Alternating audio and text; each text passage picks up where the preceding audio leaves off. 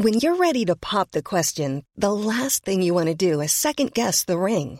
At Bluenile.com, you can design a one of a kind ring with the ease and convenience of shopping online. Choose your diamond and setting. When you find the one, you'll get it delivered right to your door. Go to Bluenile.com and use promo code LISTEN to get $50 off your purchase of $500 or more. That's code LISTEN at Bluenile.com for $50 off your purchase. Bluenile.com code LISTEN. Escuchas. Escuchas. Escuchas un podcast de Dixo. Escuchas Fuera de la Caja con Macario Esquetino.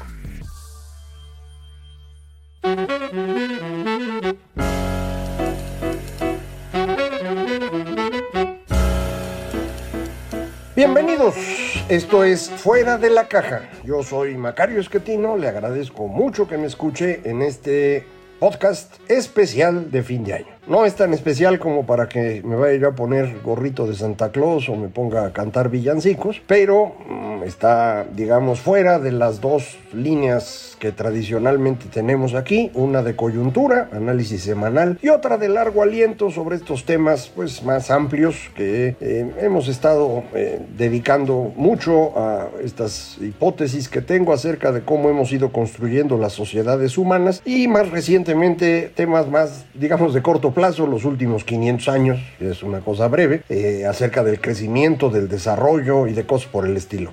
hoy yo lo que quisiera es compartir con usted algunos unas ideas sobre lo que ha ocurrido en 2021 y lo que esperaría yo para 2022. Eh, un poquito para, pues, eh, si usted no tiene nada que hacer en estos días eh, en los cuales hay algunas reuniones familiares, celebramos fin de año, nos encanta tener esperanza y optimismo y, pues damos la bienvenida al 2022. y luego hay un rato en el que no hay nada que hacer y dice uno, ¿y ahora qué hago? Bueno, pues vamos a escuchar fuera de la caja para estos temas diferentes, decía yo. Eh, una emisión de, fin de año. Y yo empezaría eh, por hablar del 2021 en eh, las dimensiones diferentes que hemos utilizado para nuestro análisis. Una primera muy importante es esta tendencia de largo plazo que tiene que ver con los podcast de largo aliento, eh, en donde mi hipótesis es que hemos entrado a una mm, nueva eh, etapa, un nuevo ciclo, eh, cuya primera parte pues es igual que las primeras partes de los ciclos anteriores, un momento de miedo, de angustia, en donde dejamos de entender cómo estaba funcionando el mundo, no coinciden nuestras interpretaciones de la realidad con lo que estamos viendo y eso nos llena de angustia, entramos en disonancia cognitiva pero no de uno en uno, sino todos en bola. Y al dejar de entender, pues lo que tratamos de hacer es agruparnos para defendernos y buscar líderes que yo llamo macho alfa para que pues nos defiendan de los problemas. Con el detallito de que los líderes macho alfa, autoritarios, abusivos, irresponsables, pues no nos van a defender de nada, van a abusar de nosotros, pero pues no aprendemos. Y eso estamos haciendo ahorita. Esta nueva etapa... Eh, puede haber empezado en algún momento que no es fácil de ubicar. Yo tengo varios años que me parecen puntos de referencia. 1999 aparece por primera vez un programa de televisión que usted seguramente conoció en la versión mexicana, Big Brother. Este programa es un programa eh, originario de Holanda y es el primer programa de televisión realmente interactivo. La gente habla para votar, para que salga uno u otro de los participantes, eh, que trata de simular como si fuera la vida de las personas, pero no la vida de usted o mía, sino una vida, digamos, eh, muy seleccionada para que sea atractiva al público en general. Para que esto ocurra, pues tiene que ser algo del promedio. Y el promedio siempre es a la baja. Entonces, eh, lo que tenemos es un programa bastante deplorable, eh, pero que fue sentando bases de una nueva forma de entender el mundo eh, y de un nuevo sistema de comunicación la comunicación interactiva. Eh, esto se vuelve general a partir de la llegada de las nuevas redes sociales. Hubo unas antes que ya usted ni se ha de acordar, yo ya no me acuerdo, eh, pero con eh, Facebook, digamos, 2006 inicia una nueva etapa de redes sociales que al sumarse a los teléfonos inteligentes, pues conecta a todo el mundo. Y esto es 2007, 2008. A fines de 2008 viene la gran recesión, un momento de crisis, que es el que hace que las personas de pronto se den cuenta que no están entendiendo y que lo que creían pues no era cierto y no hay cómo entender el mundo. Y nos vamos sobre ideas que sean simples y que estén por ahí. Eh, las primeras ideas tienen que ver con este cuento de que la desigualdad ha crecido y que todos son más pobres y que hay un grupo de abusivos, que es una idea que vende siempre. Eh, no mm, la veo yo muy cierta en estos momentos, pero pues eh, no importa. La gente cree en ella y se fue en banda. Y posteriormente le vamos aderezando a esta idea de la desigualdad y el sufrimiento y demás, eh, las características identitarias. Un, eh, un, serio problema, definirnos por nuestras características de nacimiento. Eh, de por sí cualquier definición por grupo no es buena idea porque va en contra de la lógica del liberalismo, en donde todos tenemos la misma dignidad y debemos ser tratados de la misma manera es una aspiración que tenemos que ir construyendo eh, y que hemos avanzado muchísimo en 500 años pero pues todavía le falta un rato. Y el problema es que no es una línea recta, sino que vamos dando estas vueltas a las que me refiero. Y ahorita entramos en este momento de angustia y ya no queremos que todos estemos de acuerdo, queremos estar de acuerdo con un grupo chiquito. ¿Cómo identifico ese grupo chiquito? Por características de nacimiento, color de piel, género, preferencia sexual, eh, religión, que no es un tema de, de nacimiento, pero se aprende en la primera infancia. Y con base en esto hago, como dicen ahora, la interseccionalidad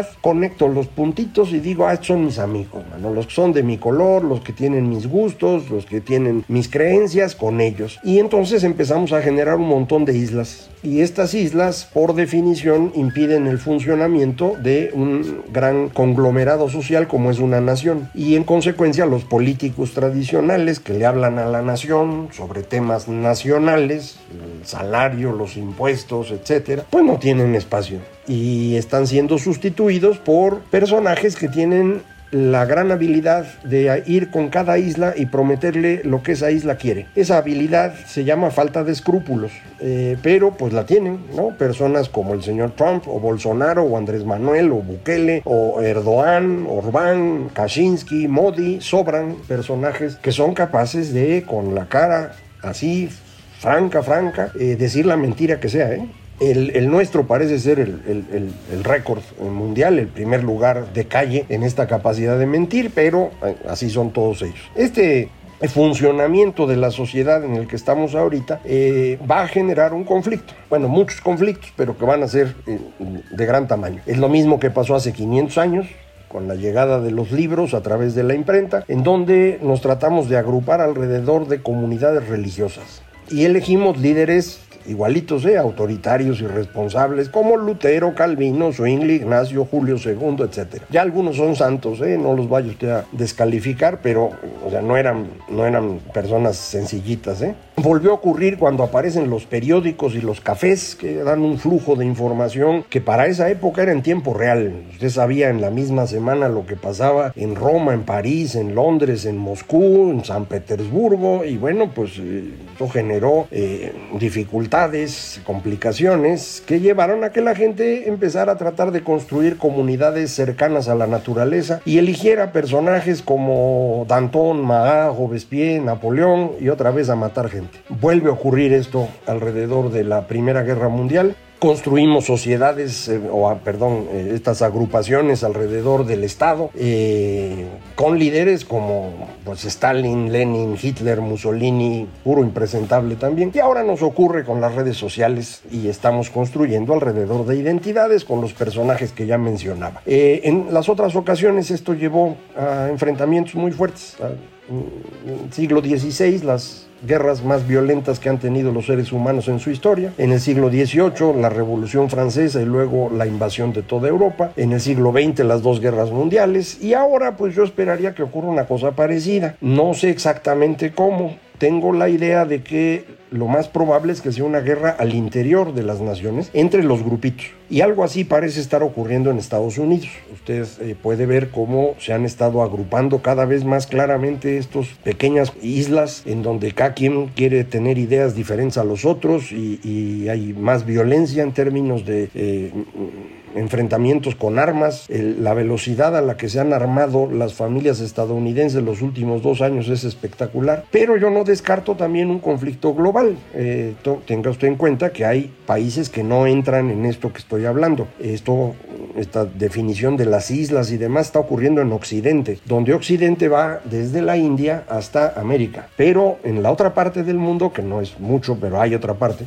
esto no parece ocurrir así, o al menos no tenemos información. China va a entrar en un proceso bien complicado, está dejando de crecer, eh, están sufriendo el mismo problema que sufrió Japón en 1989, eh, es, es el mismo esquema de desarrollo económico o de crecimiento, mucha inversión a costa del consumo de las personas para con eso pues lograr que la siguiente generación o dos generaciones después todo mundo sea rico. Japón lo logró, eh, pero el exceso de inversión llevó a una crisis en 89 y de entonces a la fecha Japón no volvió a crecer. Corea siguió el mismo esquema, aprovecharon una crisis que hubo en 1998, a lo mejor usted la recuerda, que golpeó Brasil, Rusia y también al sureste asiático y aprovechando eso dejaron de invertir y han logrado mantener un crecimiento Mm, pequeño pero bueno y, ahí la llevan. China eh, debió haber hecho esto en 2009 y lo iban a hacer, pero como en ese año viene la gran recesión, les dio miedo dejar de crecer en ese momento, volvieron a meter inversión a lo bestia y ya se metieron en un camote del que no, no creo yo que vayan a salir. Eh, y esto va a implicar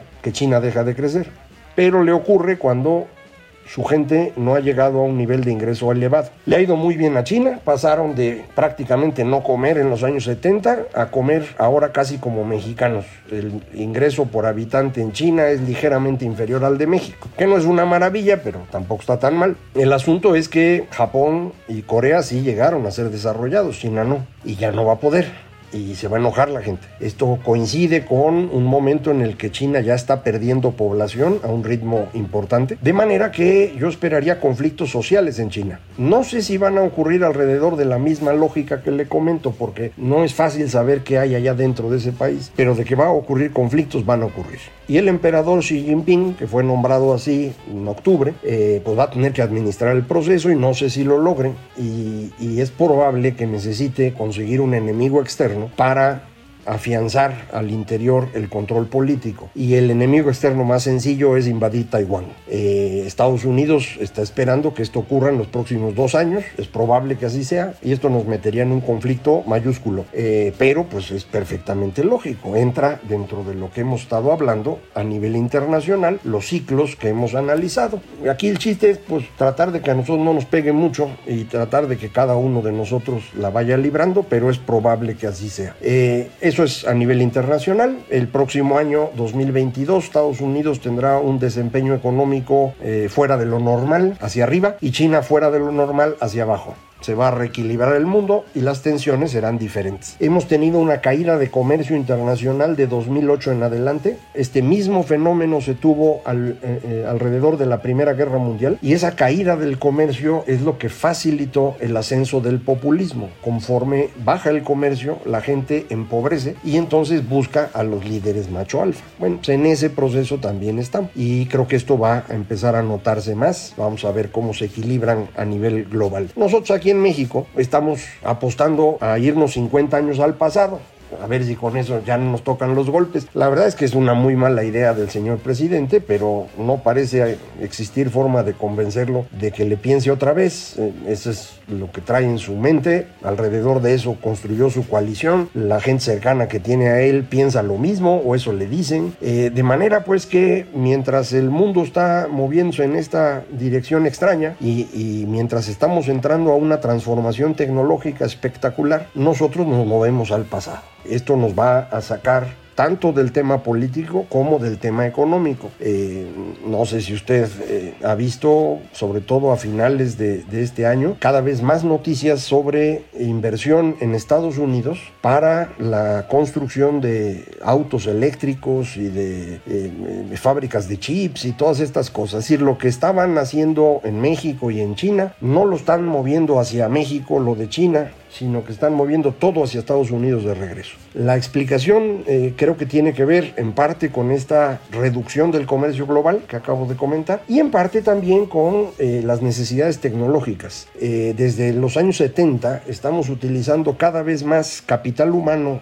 y electrónica y cada vez menos músculo humano y maquinaria. Y esto hace que países que no tienen un avance en desarrollo en general, que no tienen nivel educativo muy alto, eh, pues empiezan a quedar atrás. Nosotros aprovechamos un cacho con el Tratado de Libre Comercio, nos pusimos a hacer autos, pero ya no se van a hacer autos, ahora van a ser autos pero eléctricos. Esos requieren menos piezas, requieren mano de obra diferente, requieren mucha energía. Nosotros no tenemos energía porque como nos vamos a regresar a los años 70, pues esa energía no va a servir para el siglo XXI y no va a servir específicamente para el 2022. Entonces, eh, pues nos vamos a desfasar contra el resto del mundo. Ese desfase nos va a costar. No es como para que México se hunda, ni mucho menos, pero sí nos va a obligar a trabajar más duro dentro de algunos años para tratar de recuperar el rezago que ahora vamos a estar acumulando. Y ese es, eso es algo que me preocupa. ¿Cómo nos va a ir en materia económica en este año 2022 eh, que va a empezar? Mm, no tenemos eh, inversión suficiente desde hace ya tres años. Esto está dificultando la creación de empleos. Eh, los aumentos salariales que en el salario mínimo han sido espectaculares no se están reflejando en el ingreso de las personas. El salario promedio no está subiendo a ese ritmo, está subiendo como subía antes, no hay un efecto del salario mínimo. En, en la economía informal menos hay efecto del salario mínimo, ahí no pinta. Entonces, eh, pues la gente tiene poco dinero disponible eh, va a tener dificultades para el consumo, de manera que yo no espero un crecimiento grande de México en 2022. Vamos a, seguir muy rezagados contra nuestra tendencia anterior, ya entramos en una dirección diferente. Eh, dicho más claro, este sexenio está perdido, no hay manera de que esto cambie. Yo sé que muchos de los que me escuchan siguen pensando que hay que ir a votar para que se vaya el presidente y que con eso va a cambiar todo. Eso no va a pasar, no se preocupe, no va a cambiar nada. Más bien hay que ir pensando cómo construimos alguna opción razonable para el 24. De la dirección política que le guste, lo que necesitamos es cómo nos regresamos del 1970 al 2022, eh, cómo nos colgamos de la dinámica global, porque esa no la podemos poner nosotros, viene de fuera, para que podamos aprovechar y construir algo mejor. Eh, entonces, en esencia, así es como estoy viendo las cosas, no son maravillosas, pero pues es preferible saber a no saber. Eh, buena parte de lo que le comento ahorita, como sabe, son hipótesis. Esto no, yo no puedo saber qué va a pasar, nadie lo sabe. Eh, es mi mejor aproximación al futuro con base en lo que hemos visto que ha ocurrido en la historia humana, en una perspectiva de muy, muy, muy largo plazo, en muchas dimensiones, creo que es la mejor forma de ver las cosas, pues es la mía, pues, ¿no? Y estoy convencido de que lo estoy haciendo bien, pero evidentemente, pues no soy infalible, ni mucho menos. Eh, yo, independientemente de todo esto, le deseo que este año termine bien para usted y que el, próximo sea mejor. Eh, hay que trabajar para eso y le insistiría, necesitamos ir trabajando para construir una buena opción para el México del 2024. Necesitamos para el 24 que funcione el Instituto Nacional Electoral, que haya elecciones, que se respete el resultado de la elección y el que gane, pues habrá que celebrarlo. No importa si es otra vez Morena o si es otro partido. Lo que sí es fundamental, es algo que no debemos negociar, es tiene que haber elecciones y esas elecciones tienen que respetarse. Eso es lo que tenemos que trabajar en el 22, a defender al Instituto Nacional Electoral y a construir opciones para el 24. Mientras, yo le deseo un feliz 2022 y vamos a seguir platicando por aquí en Fuera de la Caja.